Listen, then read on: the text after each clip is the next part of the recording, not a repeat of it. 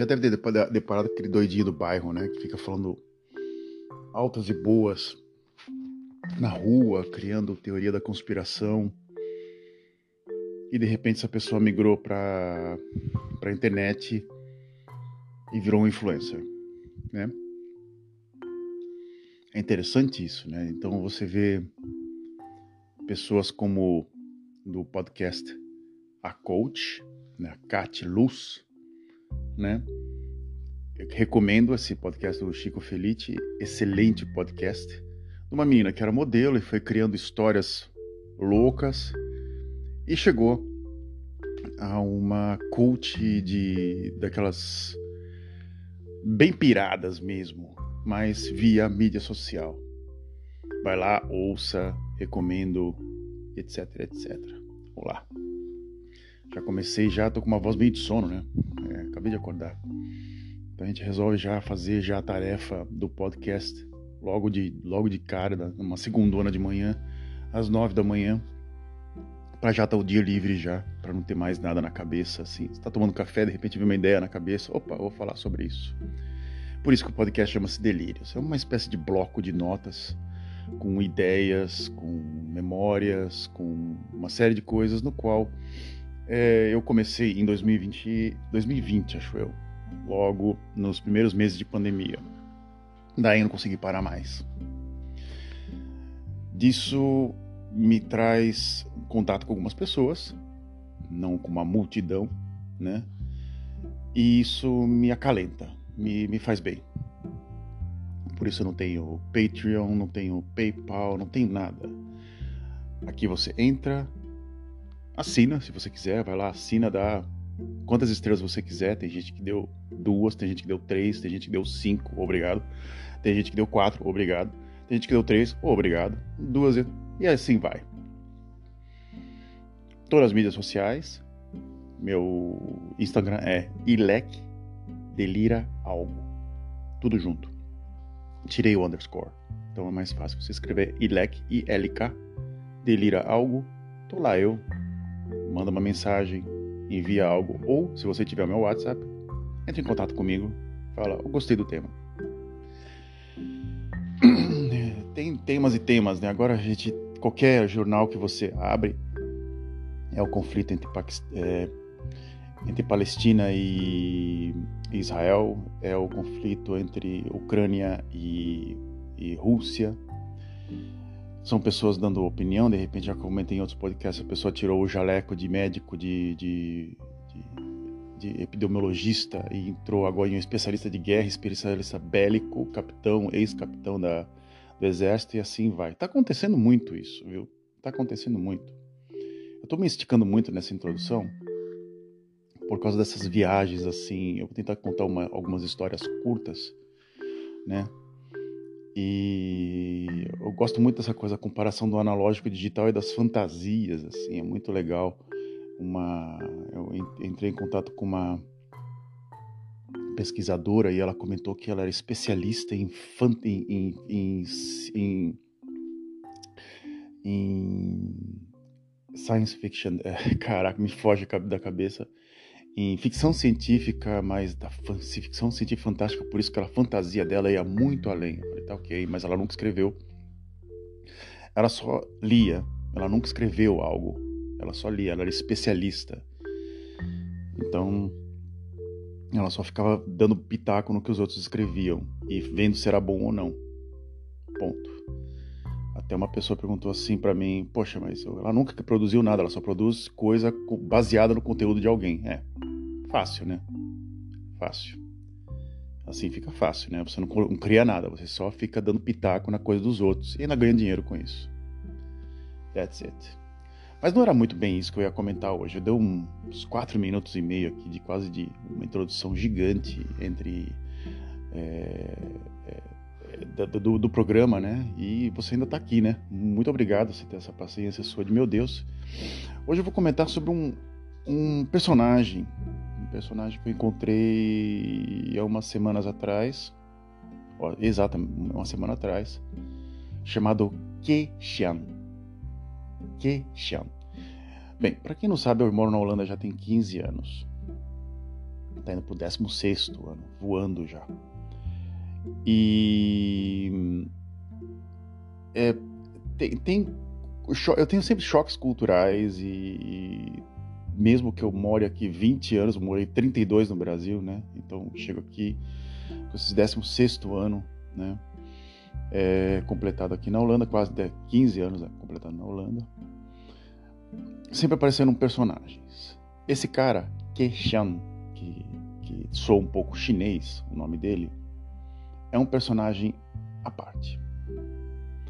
Vou tentar dar uma, uma pincelada aqui, porque o nome dele é um nome à parte. É, na Holanda, uma espécie de João Carlos, Pedro Paulo, esses nomes mais comuns assim, é, é um nome bem comum até, dado em todas as famílias, é Kees Jan. Então, então Kees Jan van den Berg, Kees Jan Jacobs, Kees Jan é, fulano de tal, Kees Jan, sabe? É, é um nome como se fosse João Pedro, Pedro Paulo, ou, mas é um nome muito comum. João Paulo, José, José Carlos, essas coisas assim. Então é K-E-E-S J-A-N. É, eu não sei qual. Aqui às vezes case tem uma abreviatura. Tem um, é um nome, pode ser William ou coisa do gênero. Tipo Wim, William. É, Pim também é William. E assim por diante né? tem nomes, abreviaturas para os nomes. Então, só que o Keishan é nascido na Indonésia e é filho de chineses. É doideira, né? O cara nasceu na Indonésia e era filho de chineses. Tem seus quase 60 anos. Ele, ele, ele tem uma espécie, um, tem um típico um asiático, assim. Ele é bem magro, ele é, tem 1,70m e poucos de altura, um, é, ele, ele assim é um típico estereótipo de um asiático mesmo, asiático. Tem um rosto um pouco, um, dente um pouco mais para fora. É, ele sempre tem um óculos assim um pouco na ponta do nariz, assim dando, invocando uma espécie de um intelectual e conversas profundas e às vezes grudentas. Eu conheci esse cara Agora vamos fazer aqui um parâmetro, né? Porque o nome dele é K-H-E-S Keishan. É S-H-A-N. Esse é o nome dele. Só que não é Keishan, é Keishan. Né? É um nome chinês. Só que acabou se é, adaptando à cultura holandesa. Ele chegou aqui, vindo, vindo da Indonésia. A Indonésia era colônia da, da Holanda chegou aqui, é, acho que depois que a, a Indonésia se, se é, é, emancipou ou se, se, separou da Holanda, não era mais colônia da, da Holanda, foi um processo muito violento, uma guerra civil muito violenta.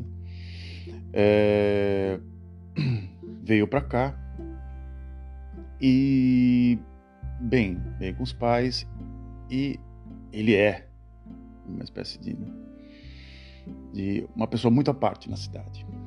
Ele é formado, ele é professor, ele é formado em pedagogia, deu aulas em, em, em escolas e de repente teve um burnout, teve uma espécie de um. Não, não tinha mais condições psicológicas de dar aula. O que ele fez? Ele resolveu se afastar das aulas e virou uma espécie de cavaleiro solitário da cultura. Sim, Cavaleiro Solitário da Cultura. Parece uma coisa muito muito doida, né, que eu estou comentando. É realmente um doidinho do bairro sem internet, vamos dizer assim. É, mas é um cara que tem bons. É, ele, ele chega a bons pontos, a alguns pontos, só que ele não sabe explorar às vezes a chatice dele. Algumas pessoas sabem explorar a chatice. Algumas pessoas sabem é, ter é, o, chatômetro delas é assim, é, tem, um, tem uma espécie de um foco, né? E ele não. O chatômetro dele vai porque ele quer e porque ele acha que é justo, né? Mas ele não tem internet, ele não tem Instagram, ele não tem Twitter, ele não tem TikTok, ele não tem nem WhatsApp, ele só se comunica por e-mail. Extremamente radical. Eu conheci ele num instituto de música aqui onde eu moro. Ele apareceu, a gente começou a conversar e literalmente ele era, era uma pessoa que literalmente conseguia, ele queria ter atenção de algumas pessoas. Então ele, ele, ele ficava na pessoa e ficava querendo conversar assuntos diversos com elas. Qualquer pessoa que aparecesse na frente dele. Ele cruzava o braço, ele botava a mão no queixo e ele ficava ouvindo, te dando atenção. Então ele, via, ele, ia nos, ele ia nos eventos e ficava procurando pessoas para conversar. Numa dessas, pegou eu para conversa. E alguns assuntos eram interessantes. Alguns assuntos eram interessantes. Ele chegou até a comentar sobre a origem dele, sobre como ele era tratado na Indonésia como chinês. Ele era visto muito mal visto na, na Indonésia como chinês. E que a vinda dele para a Holanda das peripécias que ele fez para ir em concertos como do Emerson Lake and Palmer, que era uma, uma, banda de rock progressivo, que foi em Amsterdã, que ele foi de trem até Amsterdã, viu o show do Emerson Lake and Palmer e no final conseguiu entrar no camarim e conversar com o Keith Emerson. É uma espécie de Forrest Gump. Você vê assim, parece uma história meio Forrest Gump, né? Do, do, do, do filme do. aquele. É, é, do, do Tom Hanks. E ele comentou comigo que foi, entrou no camarim e conversou com, com um uma espécie de Jimi Hendrix dos teclados, assim. Então ele ficou conversando durante horas e saiu de dentro do Arroio, do Arroio não, do, do, do, do salão de concerto, não sei se era o Paradiso ou coisa do gênero, onde era em Amsterdã para pegar o trem, teve que ficar até 5 da manhã esperando é, o primeiro trem aparecer. Então ele saiu, acho que umas 3 e meia da madrugada, ficou rodando Amsterdã de madrugada até entrar no trem e voltar para a cidade onde eu moro. Três horas de trem. Então o cara ficou praticamente um dia varado para conseguir conversar com Keith Emerson. Achei muito interessante essa história. Falei, nossa, que, que interessante. É outra ação dele foi junto ao, uma espécie de cinema de arte que tem aqui, chamado Film, Filmhuis. Aqui tem dois paralelos, né? Tem a cidade de Maastricht e a cidade onde eu moro, que chama-se Heerlen. É, é uma espécie assim, Maastricht é o primo rico, Heerlen é o primo pobre. Mas era o pobre que tinha dinheiro. Ficou muito rico e de repente perdeu tudo e de repente é uma espécie de um white trash. Em resumo, assim, é o é. Ele tenta sempre se arrumar e de repente quando se arruma põe um tênis, é, um tênis é, Adidas, uma calça Adidas com uma pochete Adidas com uma camisa de clube, sabe, com, com um gel e, e, e, com uma pochete e com uma pochete entre o, o, o, o, o atravessada no peito, assim, sabe, aquele tipo é, ou um chinelo, é, um, ou uma espécie de meia com chinelo, um chinelo Adidas. Também é um, um estereótipo também. Só que Maastricht já é um pouco mais refinado. Maastricht tem uma espécie, também é, os dois quase têm o mesmo dinheiro. Só que Maastricht tem uma espécie de gosto um pouco mais ligado à França. Acho que é uma espécie de Paris ou de uma cidade da Bélgica, ou uma cidade na Holanda. Em si, Maastricht é bem mais bonito que ele, para falar a verdade. Tem muito mais. Atrai, atrai, atrai, muito mais do que, do que ele. Por isso, há dois cinemas: o Lumière, em, em Maastricht, e o Filmhuis, em Heerlen.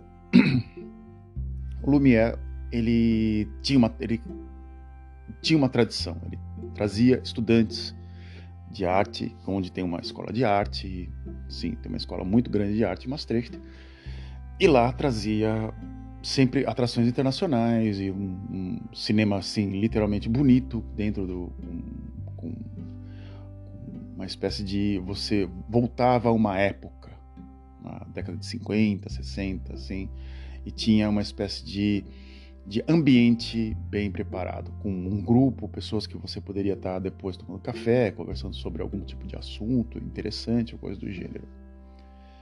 Esse cinema mudou-se para uma espécie de um mini porto, como, como o Rio Mas, né, que tem, né? É, é, é, um, é, um, rio enorme que cruza a cidade. Eles conseguiram uma espécie de uma doca e na doca criaram um cinema. Fizeram um projeto fantástico. Fizeram um projeto é, de um restaurante em frente da doca, onde era a doca, onde se recebia produto. Eles conseguiram reformar inteiro e fizeram um restaurante. E no fundo, o restaurante é o cinema. Então, todas as docas onde se guardavam produtos ou coisas do gênero foram adaptadas para virar um cinema. E um cinema bonito. E um cinema grande. Né? Então, o Lumière deu um salto de qualidade assim absurdo. Absurdo. Foi, um, de, foi de um cinema pequeno, um cinema.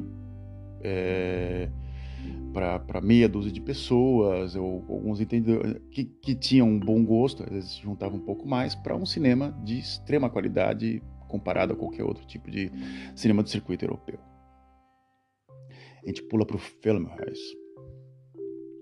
E o Filmhuis era uma espécie de um cinema que ficava em cima de um prédio que dá, está entre os 100 prédios mais as maravilhas arquitetônicas do mundo. Dizem, eu acho que entre os mil, mas chama-se Schunk. É um, é um prédio do, do, do chama-se Fritz Perls, é um arquiteto chamado Fritz Perls. E ele criou uma espécie de uma, um lugar chamado Glaspalais, o Palácio de Vidro. Lá era uma loja de conveniência. Hoje é uma biblioteca. No último andar da biblioteca era uma, tem uma espécie de um salão de, de um, uma, uma espécie de, de lugar para você fazer reuniões, ou reuniões empresariais, ou passar um filme, coisa de pouco assim. Então, o Fernando Reis alugou esse local. Né? Era um lugar não muito bonito, era um lugar eh, com cadeiras não muito aconchegantes, com os projetores um pouco ruins, vamos dizer assim, e com falhas técnicas, muito por causa do pouco conhecimento dos voluntários. Os voluntários recebiam um filme e de repente eles tinham que colocar a pausa no filme, né? Ter uma pausa no filme. Eles não tinham controle é, da, da, da, pausa e às vezes deixavam o filme rolar e perdia, a pessoa perdia 15 minutos do filme. Uma coisa louca. Ou a pessoa parava o filme e o filme, ele literalmente.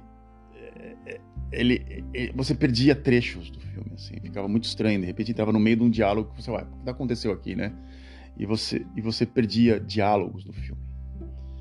Voluntários sem conhecimento, é, os outros voluntários que trabalhavam lá há 15 anos fazendo a mesma coisa, até um pouco frustrados, de repente conseguiram um prédio um prédio de um cinema chamado Royal, um cinema da década de 30, Art Deco, no qual surgiu na frente deles.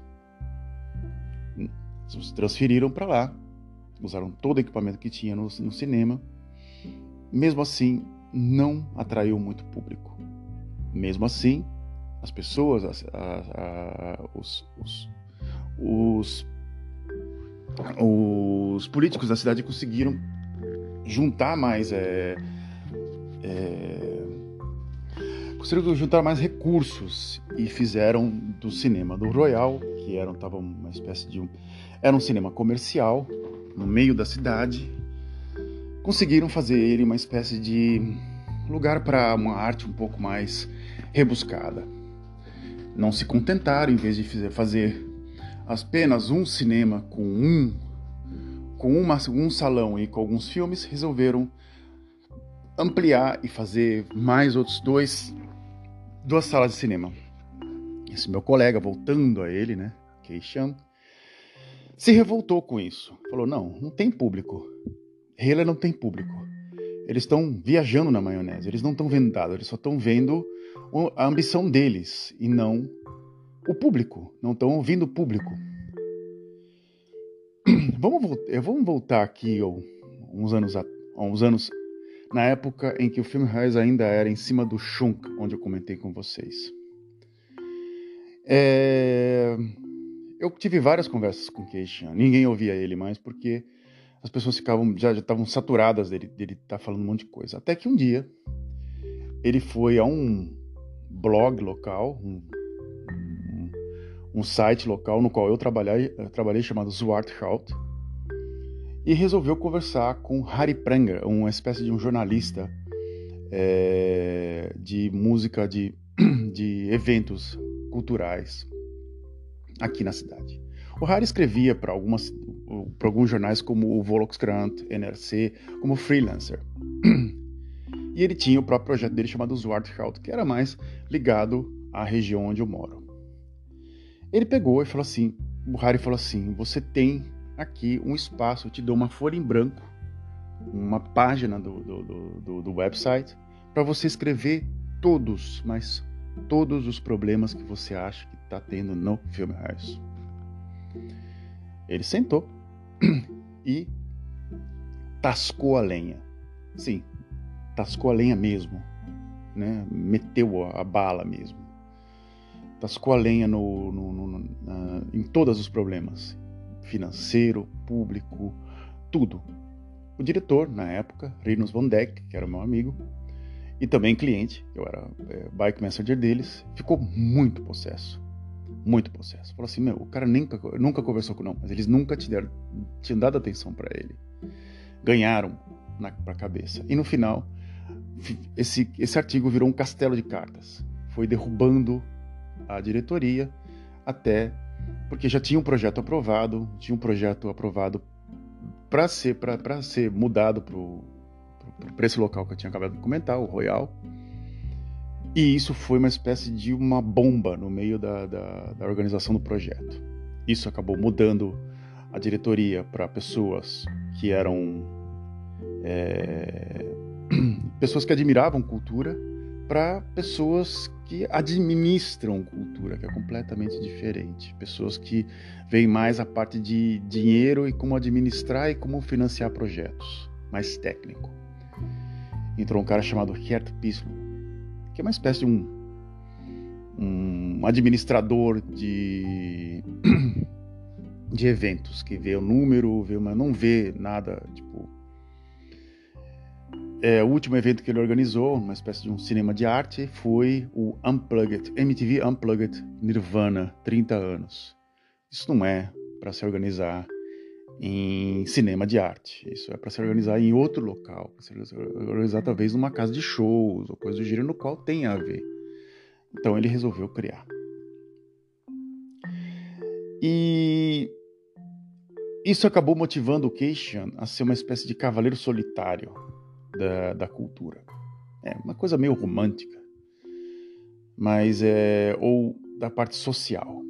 A minha, último encontro que eu tive com ele foi na cidade e aqui na cidade e foi muito interessante. Ele estava com um paletó azul escuro, uma calça preta, um sapato social e ele falava, falou assim para mim: "Eu não estou parecendo um político do VVD?" VVD é um partido de direita almofadinha que tem aqui. Eu falei, hum, tá, mais ou menos. Sabe o que eu faço agora? Eu, eu chego nos eventos, eu converso com todos os políticos, um, com coisas do gênero, e eles me perguntam: que partido que eu pertenço? A qual local que, que eu. Quem eu estou representando? E eu falo: a ninguém. E eles não acreditam. Pois é, eu falei: qual, é a sua, qual foi a tua próxima. Qual é a sua próxima intervenção, o que, você está fazendo agora, Case? Ele falou assim, olha, eu tô... O filme Raiz eu não vou mais há, muito, muitos anos, depois daquele artigo no filme, né? Então, para finalizar a história do filme Raiz. Depois aquele artigo virou uma bomba, eu não vou mais, eu acho que eu perdi meu tempo. Tem pessoas lá que estão lá 15, 20 anos trabalhando naquele, naquele cinema e elas não têm outra perspectiva, elas não, elas não veem como funcionam os outros cinemas, elas não têm como ver a concorrência ou não tem, não vão para Arnhem, não vão para Utrecht, não vão para Amsterdã, não vão, elas só ficam enfiadas no próprio local. Então eu não perco mais tempo, então eu vou para, eu pego meu trem, eu vou até Maastricht e vou no Lumière que lá eu me divirto. Tá, ok. Atualmente eu estou indo em simpósios políticos, em coisas de economia, para ver financiamento de projetos ou coisas do gênero. Eu falei, hum, que interessante. Qual é a sua, o seu embate atual? O meu embate atual é sobre a construção do Amazon na do, do, de, uma, de, uma, de uma distribuidora do, do, do armazém do Amazon aqui na cidade, na fronteira com a Alemanha. É, mas é, você sabe o que significa isso? Eu falei assim, já vi vários documentários, já vi vários livros, eu sei. Até o jornal NRC, eu falei para ele, fez um documentário e descobriu que não tem tanta falcatrua, assim, eles colocaram as pessoas, os jornalistas, né, no, em locais onde ele podia ver, né, e que não existia dentro da, da, da norma europeia crimes lá dentro contra trabalhadores. As pessoas até trabalham até bem, mas com salário meio baixo. Bem, veio três é, especialistas em, em, em, economia, em, economia na cidade e eu fui lá e estava o secretário de economia da cidade. Acho que o é Beer. Herman de Beer. E na introdução ele comentou que estava muito satisfeito e muito feliz com a introdução do Amazon na cidade e que estava gerando muitos recursos para a cidade. É que interessante. E aí um dos professores comentou que isso era uma das maiores besteiras que eu podia estar fazendo porque isso não gerava só gerava o, o, o lucro para o Amazon, mas para a cidade ia trazer muitos prejuízos. É, aí vem uma questão de é, imigrantes é, que, que vêm de, de, trabalho, que chama-se Arbeitsmigrante, e uma série de coisas. Assim, a parte econômica gera, gira também, só que a parte humana não. A parte humana fica um pouco de lado. Então gente estava comentando isso, para não perder muito o, o enredo, né? E eu perguntei para ele mas você não defende ninguém? Ele falou assim: não, eu defendo aquilo que eu acho que eu devo defender. Eu, eu, eu uma vez ele veio com é, é, um assunto ficou um assunto meio perdido agora, assim, vou te falar a verdade. É, a introdução do Amazon, né, como é uma empresa muito grande, começou a transformar algumas a cara das pessoas aqui na cidade. Principalmente um endereço que tem aqui na esquina da minha casa. Era um, uma espécie de um prédio com comércio embaixo e pegou fogo. É uma casa enorme, gigante. Alguém comprou, reformou ela inteira e que fez essa reforma, de repente é, surgiram pessoas lá dentro na parte de baixo, na, na, na, na loja, né? Mora uma pessoa, mora uma, uma família na parte de cima, mora outra família na parte, na parte mais acima ainda mora outra, são três diferentes locais, três diferentes pisos com três diferentes famílias, no qual antigamente morava uma família só, no qual tinha comércio embaixo e morava em cima. Você começa a ver pela característica das pessoas, que essa pessoa não, pelo rosto dela, pelo jeito dela, que essa pessoa não é local e que essa pessoa também não tem um nível muito alto. Ela literalmente é trabalhador de chão, de de fábrica mesmo, mas aquele mais sujo mesmo, bem lá baixo. É, você tem uma base, eu, às vezes eu vou ando muito a pé aqui, eu passei na frente do local, tinha uma pessoa já às 9 horas da manhã com uma cerveja daquelas de quase 8, 9%, tomando de manhã, tomando, comendo não sei o que, sentada no chão. Então você acorda de manhã, em vez de você tomar um café, você vai mete uma cerveja para dentro. É, é, aí tu, começa a ver assim um nível, né? E no qual o Keishan estava certo. Ele estava comentando isso, só que ele não defende partidos. Ele acaba se tornando um cara chato. Ele acaba se tornando um cara insuportável. Mas é um insuportável com muita informação. Uma pessoa que tem um leque de informações gigantes. É uma pessoa que você pode usar muito bem para várias coisas. Só que ele não quer ser usado. Uma vez, para finalizar, eu, ele me chamou para fotografar um evento dele, um concerto dele, na cidade de Hunsbrook, aqui perto. Ele falou assim: eu gero, eu faço arte, eu faço arte com, com instrumentos que eu mesmo construo, que eu mesmo faço, com bambu. Eu falei: você faz arte com bambu? Eu falei: eu faço arte com bambu. E eu resolvi ir no, no, no concerto dele, fotografar. E era música eletrônica com instrumentos acústicos. E foi uma coisa muito doida, porque tudo completamente escuro, a luz só em cima dele. E eu fotografei o, o evento, é uma coisa meio que hipnótica, assim, bastante hipnótica. Mês depois eu entreguei as fotos para ele, ele, ele ampliou uma foto que ele adorou, tamanho mais ou menos de um, um A3, ou maior que um A3 até, eu acho um A2. Me, me, me falou muito obrigado e me deu uma, uma garrafa de vinho como agradecimento eu falei assim, por que, esse cara está aqui enfiado nessa cidade? Ele podia estar tá em outro local. Ele podia estar tá em outro local fazendo a arte dele, ganhando a, a vida dele com isso. Não, ele escolheu morar numa cidade interior e ficar lutando por causas perdidas. Por, por um ambiente no qual tem que ter uma cultura alta, sendo que as pessoas não sabem o que é cultura alta, é, debatendo com pessoas que acham que uma multinacional é, em uma cidade pequena vai trazer progresso, mas vai trazer regresso, não vai trazer nenhum tipo de progresso. A cidade, numa cidade grande, literalmente, ela vai usar o que, o que, o que usa o, os recursos da cidade grande, uma cidade pequena ela vai sugar. Então isso chegou à conclusão o, o, o que o Keishan chegou também teve com os, os economistas. Mas era uma pessoa completamente isolada e etc. E em alguns eventos de música ele ia e ia em músicos entre aspas decadentes. Eu fui no concerto com ele para finalizar a nosso, nosso nossa conversa.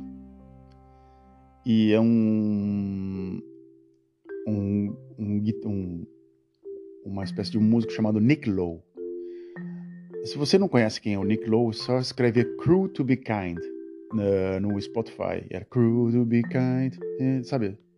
Ele criou esse hino, entre aspas, que tocou durante uns anos. E ele também foi parceiro do Elvis Costello em algumas músicas. Durante muitos, muitos e muitos e muitos anos. E eu fui com ele, no, eu falei, poxa, o Nick Lowe em Hela. É como se fosse o ou vamos ver um, uma pessoa que foi famosa, é, não sei, se descrever numa cidade interior. Bem, bem, imagina uma pessoa que foi famosa e de repente está decadente, entre aspas, e de repente vai para uma cidade interior fazer um show acústico. Subiu um senhor, mais ou menos de um, no palco, de uns quase 70 anos, e começou a tocar um concerto acústico, só violão e voz, para um público 50, 60 pessoas num salão pequeno. Então você estava vendo assim um, um, músico que tinha tocado para multidões, o Nick Lowe, tocado para multidões e de repente num salão com 60 pessoas só, quase no começo da carreira dele, ele voltou para o começo da carreira dele, com óculos de é, de aro grosso, preto, uma espécie de óculos dos anos 50, assim, né? É, e com até um, um aspecto meio anos 50, bem magro, alto, e contando para cada música contando uma espécie de bate-papo com o público. No final do concerto, eu gostei do concerto, ele falou assim para mim assim, nossa, ele errou ele errou várias músicas, ele errou, ele errou várias letras de várias músicas. O show foi um fiasco. Eu falei, hum, não foi um fiasco, o show foi agradável, o cara tava até bem não, foi muito mal. Para uma pessoa como ele, Nick Lowe, né, que é, ele foi uma pessoa famosa, foi um show até abaixo da média. Para um crítico que acompanhou o, a, carreira do Nick Lowe, isso tem razão. Uma pessoa que teve um, tem que manter o nível. E o Nick Lowe acho que deve ter tocado foda-se mesmo, de falar a verdade. Ele foi pro concerto e falou assim: ah, quer saber? Dane-se, eu não vou tocar nesse, nesse. Eu posso errar a letra, eu posso parar a música e começar de novo. Ah, dane-se, eu não tô mais nesse mainstream, eu não tô mais nesse, nesse, nesse ambiente. Mas o Keishan encafifou de que o Nick Lowe tinha que ser o Nick Lowe pro resto da vida. Radical, radical, radical, radical. Então é difícil você ter uma pessoa assim, um camarada num partido, num local, com esse tipo. Então acaba virando uma espécie uma estrela solitária. Um solitário, né? Que não se. Tem que ter uma pessoa que tenha a mesmo, mesma cabeça que ele, mas ao mesmo tempo você não pode pensar tão radical, você não consegue ser tão radical quanto ele. É muito difícil, né? Então você acaba virando uma espécie de um cara que está correto, mas isolado. É, ele me faz muito pensar, toda vez que eu encontro com ele, ele faz eu, eu pensar demais, assim. Eu falo, meu, eu, será que eu, eu, quero ser esse cara? Como esse cara? Quer dizer, já, será, que eu já me transformei nesse cara? É tão insuportável assim. Então você para pra pensar e começa a ver uma pessoa sozinha, uma pessoa que de repente só acessa cultura alta de graça, como o, o canal Arte, tem Arte da França, Arte da Alemanha, Arte da, da Espanha. Então ele tudo que é coisa de graça, de cultura, ele entra e ele mete pitaco, né? E quando é pago, ele faz uma questão porque ele está tirando tanto de dinheiro é, da, da, da, conta. É uma espécie de um, um sovina, assim. Às vezes um, encontrava ele, falava coisas assim de dinheiro. Eu falava assim, nossa, cara, cara mais muquirana, né? Além de acessar de graça, ainda fala mal, então, então acaba se transformando numa espécie de ser maldito, né? Mas é um ser maldito sem internet. Imagina se esse cara tivesse domínio de uma rede social. Imagina se ele, se ele botasse a mão na consciência dele, ele fosse para uma cidade um pouco maior e falasse assim: Eu quero, tô de saco cheio daqui, vou embora e vou literalmente ter uma ação um pouco mais contundente e num, num ambiente X ou Y. Bom, é isso. É um personagem. Caso você venha um dia para cá é, e você vê um cara, um, um, asiático um pouco mais curvado, com seus quase 60 anos de idade, acho que ele tem uns 60 já quase. É, cabelo grisalho, um óculos meio na ponta do nariz e sempre querendo conversar com todo mundo com blazer é, azul escuro e querendo conversar com todo mundo, saiba que esse cara chama-se Kei Xian e ele é nasceu na Indonésia com filmes chineses. Bem, muito obrigado, estou me esticando cada vez mais esse podcast. Muito obrigado pela atenção de vocês. Até a próxima. É, caso é, você tenha uma sugestão, por favor, me manda uma mensagem alguma coisa assim, ouçam a coach do, do Chico Feliz, que está ótimo. E também acompanhem os outros podcasts do, da Rádio Novelo e da Rádio Escafandro, que são dois podcasts excelentes. A Rádio Novelo eu tem narradores que eu consigo ouvir, tem narradores que eu não consigo ouvir. A Rádio Escafandro tem temas às vezes que eu, eu pulo, né, que eu não, não, não, gosto muito de ouvir.